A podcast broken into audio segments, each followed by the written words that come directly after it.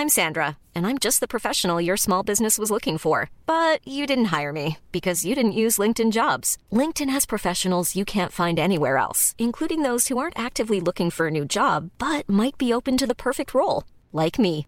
In a given month, over 70% of LinkedIn users don't visit other leading job sites. So if you're not looking on LinkedIn, you'll miss out on great candidates like Sandra. Start hiring professionals like a professional. Post your free job on linkedin.com/people today. Entrevista.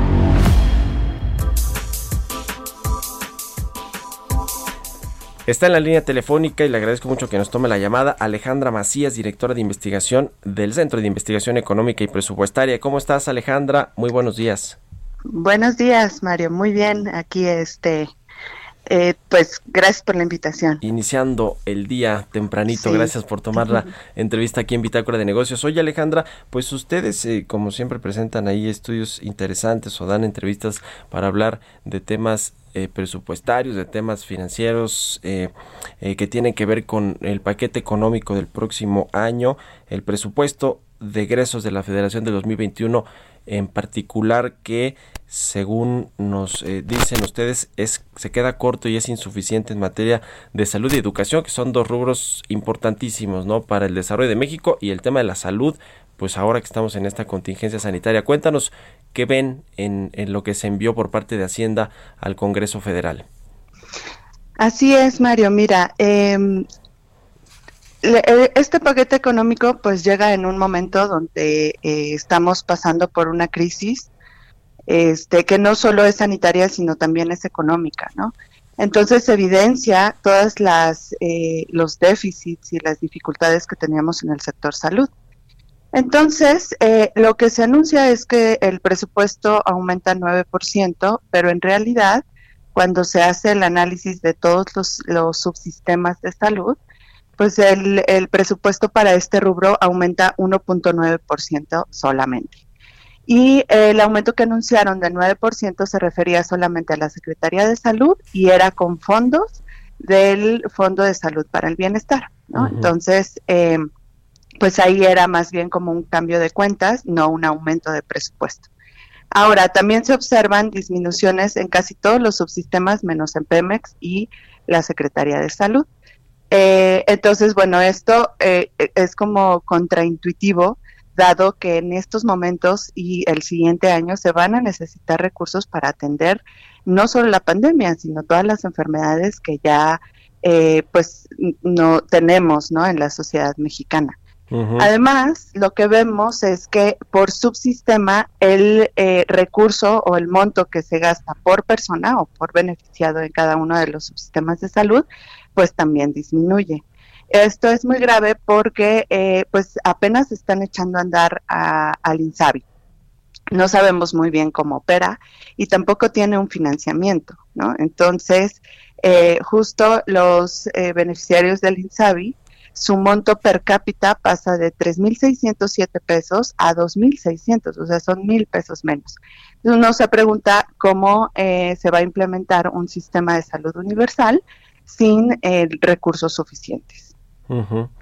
Pues sí, es todo un tema, como tú dices, el INSABI ni siquiera tiene reglas de operación, por lo que se sabe, por lo que sabemos hasta ahora Así no está es. funcionando bien y el problema es que sustituyó al Seguro Popular que era el programa de salud más extenso del gobierno pasado para atender sobre todo a, la, a, las poblaciones más vulnerables y ahora pues no sabemos en qué condiciones están, ¿no? Todas estas personas que, que tenían eh, el seguro popular que estaban ahí este, acreditados en este programa de salud. En el tema de la Así educación, es. Alejandra, ¿cuál es el, el, el asunto que ven ustedes de cara al próximo año? Bueno, el panorama, el panorama de la educación pues no es mejor. Eh, el, el, cambio en el presupuesto es nulo, ¿no? Son 836 mil eh, 400 millones de pesos que se van a destinar a, a educación. Eh, y lo que vemos es que de 54 programas presupuestarios que existen en esta, en esta, en este rubro, 40 van a sufrir recortes y eh, esos recortes se reorientan a los programas prioritarios de beca. Y además se están eliminando 13 programas presupuestarios que están en el PEF. Y eh, uno piensa, bueno, a lo mejor son muchos programas presupuestarios, sin embargo, la eliminación no parece tener una lógica eh, de eficiencia o de, de, mejora ¿no? en la calidad de la educación.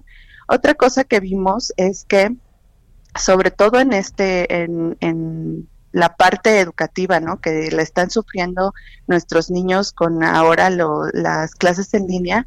Y digo sufriendo porque es el encierro y porque va a tener impactos en mediano o largo plazo, ¿no? Están aprendiendo de una manera totalmente distinta y en el presupuesto, en los programas presupuestarios no se ve que tengan una estrategia para combatir el, el, pues este encierro, ¿no? El distanciamiento, la educación en línea. O sea, sabemos que muchas, eh, eh, muchos hogares no tienen acceso a internet, no tienen acceso a una computadora y son hogares que de por sí ya está, ya tienen cierto rezago, ¿no? Entonces esto podría profundizar esos rezagos a mí me hubiera gustado ver una estrategia más orientada hacia eso. Uno también puede pensar que el próximo año pues ya vamos a regresar a las, a las escuelas.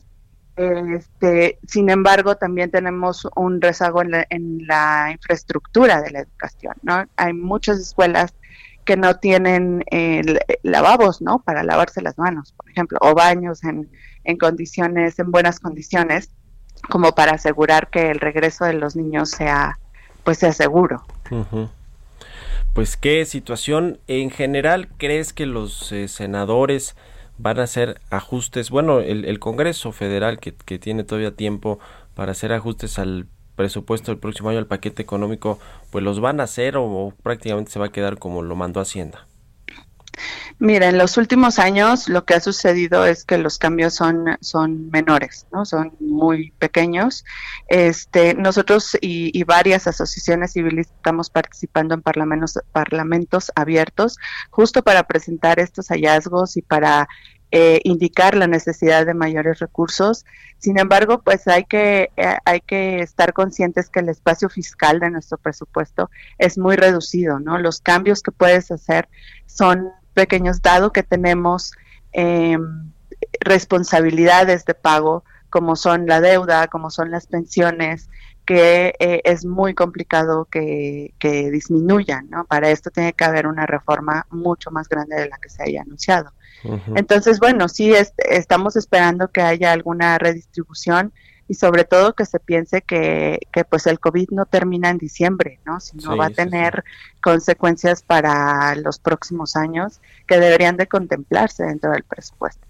Pues sí, ojalá no estén esperanzados a los remanentes que les va a entregar el Banco de México por la apreciación del dólar y que pues serán del orden de 200 o 300 mil millones de pesos, que además se tiene que usar para pagar deuda, pero a ver si, si después se avientan a ajustarle ahí al déficit fiscal para aumentar el endeudamiento del, del sector público del gobierno y financiar así pues el crecimiento y la recuperación del país. En fin, hay varios cambios que se podrían hacer que yo creo que tampoco le van a entrar en el Congreso porque tiene mayoría morena en las dos cámaras, pero pues quizás sobre la marcha, ¿no? Tendrán que hacer los ajustes eventualmente. Pues ya lo estaremos viendo.